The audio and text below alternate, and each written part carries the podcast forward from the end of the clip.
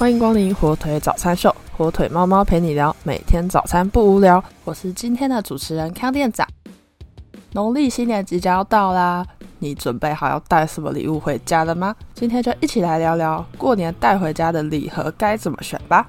农历过年假，很多人回到家，不论是回自己的老家，或是到亲戚家走村，都会带上一个伴手礼。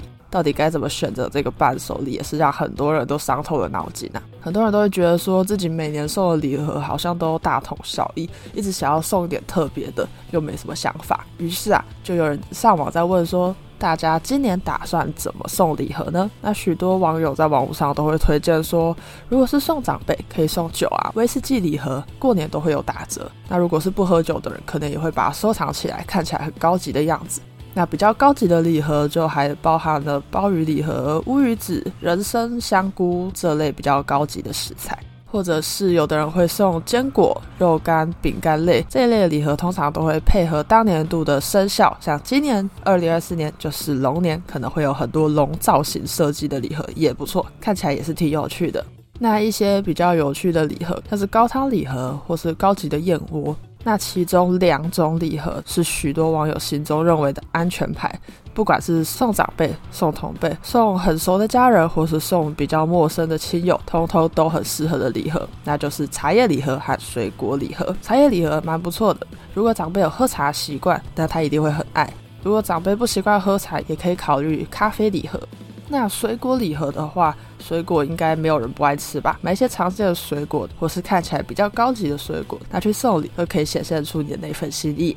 那如果说还是选择不出来的话，也可以直接到门市去挑选。现在过年前，各式各样的商店都在推出精美的礼盒，直接到门市挑选，说不定更会找到你心目中最适合的那一款礼盒。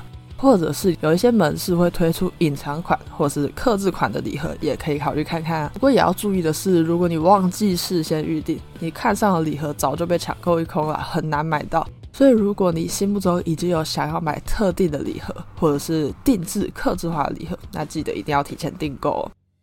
不过，如果真的忘记，或者是你忙到没有时间订的话，现在的超商、便利商店也都有在卖礼盒。大家路过超商，应该都有注意到外面的礼盒已经堆成山了。而且不止如此，也有可以事先预定的水果礼盒，甚至还能够栽培到亲戚家附近的门市，真的是非常贴心的一个服务啊。不过啊，同时又有人在想说，我买超商的礼盒会不会被对方觉得我太懒惰，或者是不够有诚意呢？那这个问题丢到网络上，一堆人也纷纷表示说不会啊，我觉得有送就好。而且超商的通常都是一些大品牌嘛，都是大家看过甚至也吃过的品牌，就不会觉得奇奇怪怪，都是安全牌，其实也不错啦。不过也有人觉得说，在超商乱买，还不如直接订几杯手摇饮啊，或者是包个麦当劳什么，好像还比较实际。因为在超商买，可能还是会觉得有一点没有诚意。如果家人双方都同意，而且买的也正是大家爱吃的东西，那就没差啦。店长自己是认为，如果家人之间有默契，礼盒都是额外的，回家的心意才是最重要的，所以大家也不用那么担心啦。用平常心去选择这一份礼物，相信你的家人也能够感受到你回家的心意哦。以上就是今天火腿早餐秀的内容啦。获取小知识的同时，早餐也吃完了。祝你今天有活力满满又美好的一天。火腿早餐秀，我们明天见啦！